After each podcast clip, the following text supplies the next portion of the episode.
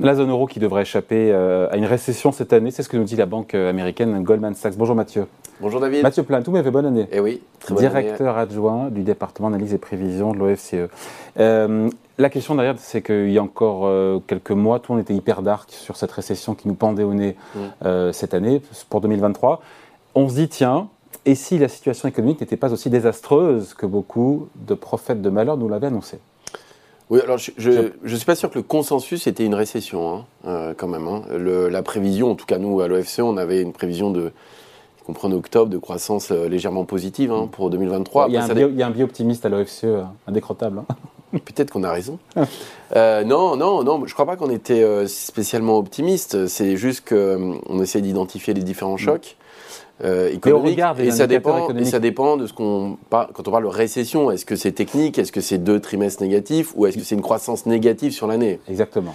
Euh, tout le monde attendait à peu près une récession technique d'accord récession technique ne veut pas dire forcément qu'il y aura un chiffre négatif de sur l'ensemble de l'année. c'est là le c'est quand même un peu différent. C'est-à-dire y compris euh, grâce à des phénomènes un peu techniques d'acquis de croissance on peut avoir une légère récession au début d'année et puis euh, avoir une croissance euh, légèrement positive sur 2023. Donc déjà, il faut savoir effectivement sur quels chiffres on, se base et de quoi on parle. Mais les planètes s'alignent ou pas entre guillemets, pour que ça se passe un petit peu mieux quand on voit, on l'a commenté ici ailleurs, le, prix du gaz qui a baissé, le prix du pétrole, il y a pas Il y a, des, bouffées d'oxygène. Il y a des bouffées d'oxygène, c'est clair. Euh, voilà, il n'y a pas de raison aujourd'hui, nous on n'a pas un scénario de récession justement, enfin pas de croissance négative sur 2023, que ce soit pour la France ou la zone euro, pour ces raisons-là aussi. C'est-à-dire que finalement des choses qui auraient pu se durcir ne se durcissent pas, et notamment le reflux des prix de l'énergie, hein, qui est quand même euh, important et significatif, va donner une bouffée d'oxygène forcément euh, aux ménages, euh, aux entreprises et aux États. Ça va leur coûter moins cher. Et la politique monétaire aura certainement moins besoin de se durcir, et la hausse des taux, peut-être qu'on pourrait pu attendre plus dur le sera moins avec une inflation qui est moins robuste.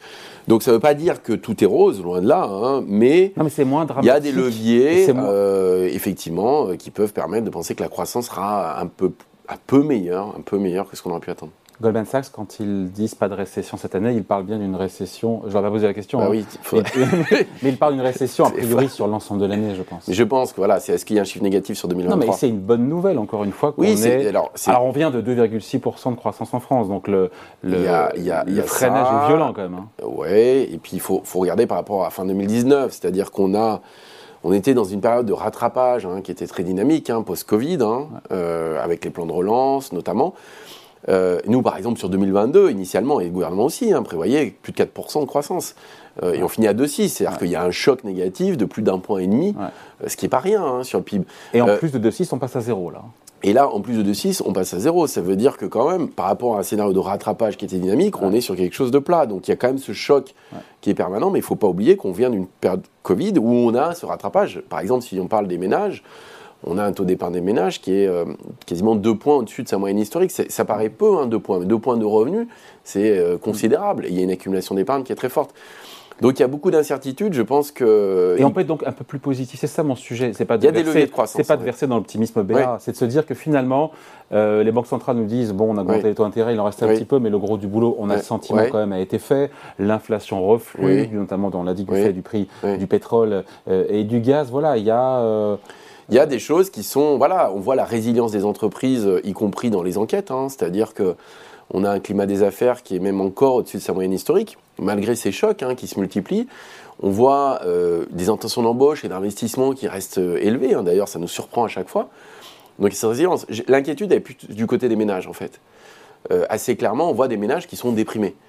Déprimés, quand vous leur demandez les perceptions en France sur les niveaux de vie à venir pour les prochains euh, trimestres ou les prochaines années, on est à des niveaux qui sont quasiment historiquement bas. Euh, donc la perception sur l'avenir est mauvaise. Et ça, ça euh, disons que ça, génère aussi une forme d'épargne de précaution, de surépargne hein, qu'on voit, qui n'est pas forcément favorable à court terme à l'activité via la consommation.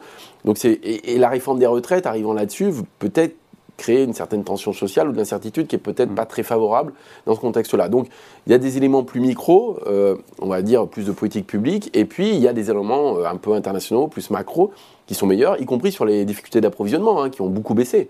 La dernière euh, étude de la Banque de France montre qu'on est au plus bas depuis près maintenant de la depuis mai 2021, ça veut dire que ça fait plus d'un an et demi qu'on n'a jamais été aussi bas sur les difficultés d'approvisionnement. Donc même post-reprise post-Covid, aujourd'hui, on est sur quelque chose qui s'améliore. On peut même éviter la récession technique en France, donc les deux baisses euh, consécutives d'activité. Euh, sur deux trimestres. Oui, alors euh, on est dans l'épaisseur du trait, on sera certainement autour de zéro de toute façon. Est-ce que ce sera 0 moins, 0 plus? Par exemple, l'INSEE dit on sera à moins 0,2 au quatrième trimestre, la Banque de France dit on sera à plus 0,1, nous on dit 0.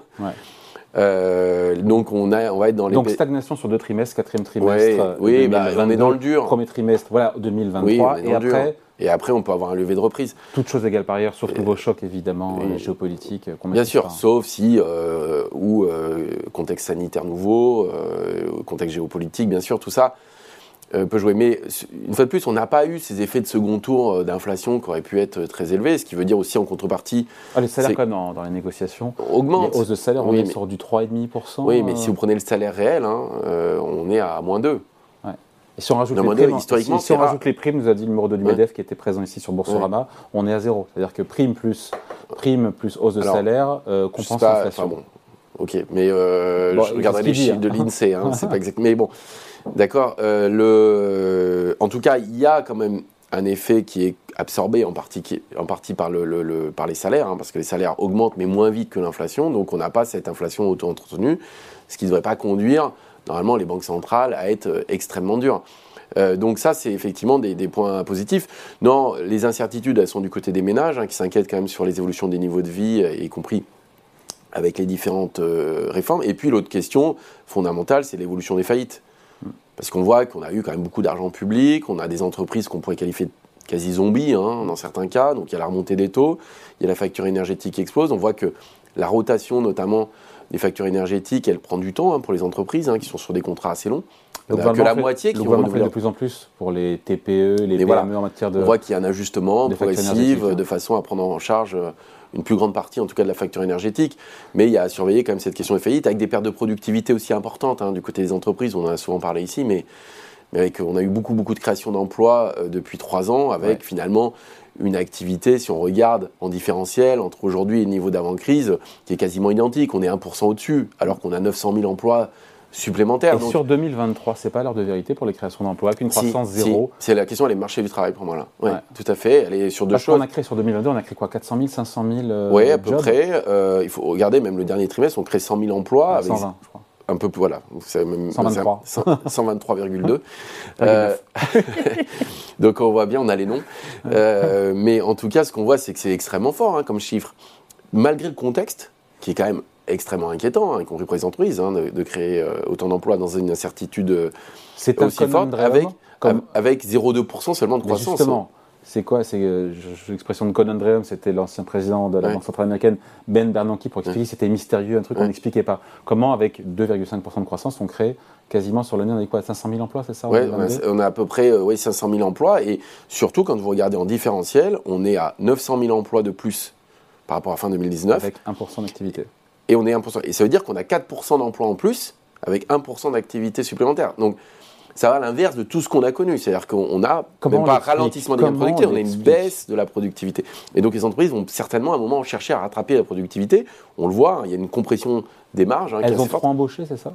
Ben, il y a plusieurs choses qui l'expliquent. Et d'ailleurs, ce mystère, on essaie, à mon avis, on a perdu la On essaie d'éclairer le mystère, hein, mais le mystère reste quand même important. Non, il y a un phénomène d'apprentissage très fort qui explique presque un tiers des créations d'emplois sur les 900 000, qui a été, on voit que les coûts sont très faibles de l'apprentissage, donc très généreux. Euh, il y a une rétention d'emploi dans certains secteurs, notamment industriels, par exemple dans le matériel de transport, où le choc d'activité est très fort, mais l'emploi ne s'est pas ajusté autant. Il y a aussi des formes de, chômage partiel. Euh, il y a une forme, on n'a pas les chiffres, hein, mais certainement plus d'emplois déclarés qu'avant, qui, peuvent être liés à des dispositifs d'aide, hein. par exemple le chômage partiel incite à déclarer beaucoup plus d'emplois qui avant, par exemple, dans la restauration, la construction, l'étaient beaucoup moins. Et puis, il peut y avoir des entreprises qui anticipent le fait que les difficultés de recrutement peuvent durer et donc elles n'ont pas intérêt à se séparer de certains salariés, même en CDD, parce que si elles ont besoin, cette personne va avoir du mal à trouver. La conclusion, c'est qu'on peut peut-être avoir de bonnes surprises cette année. Et ce qui déterminera euh, l'année, qu'on finisse à 0 ou 0,5% de croissance, peut-être un petit peu plus. Non, mais c'est quoi C'est les consommateurs C'est le comportement des entreprises en termes d'emploi, d'investissement? Il y a, moi, je dirais, la première chose, c'est effectivement le comportement des consommateurs, parce qu'on a une réserve d'épargne qui est colossale, hein, près de 200 milliards d'euros. Allez dire ça à ceux qui ont du mal à joindre, non, mais les je, euh, c'est de la macroéconomie, effectivement. Elle est concentrée sur 25% des ménages, hein, clairement, bien sûr. Euh, il y a l'incertitude et donc leur comportement consommation épargne. Il y a la remontée potentielle des faillites parce qu'on a eu quand même des entreprises, on a un niveau de faillite qui est très bas. Et puis l'ajustement des politiques publiques, parce qu'on voit que le gouvernement réagit quand même assez vite à ces risques-là, et donc on a des nouvelles mesures qui peuvent intervenir. Dernière question, juste la France, on s'en sort comment par rapport aux autres pays de la zone euro? Alors c'est marrant parce que le gouvernement dit on s'en sort bien, euh, mieux, et ce euh, c'est pas totalement la réalité.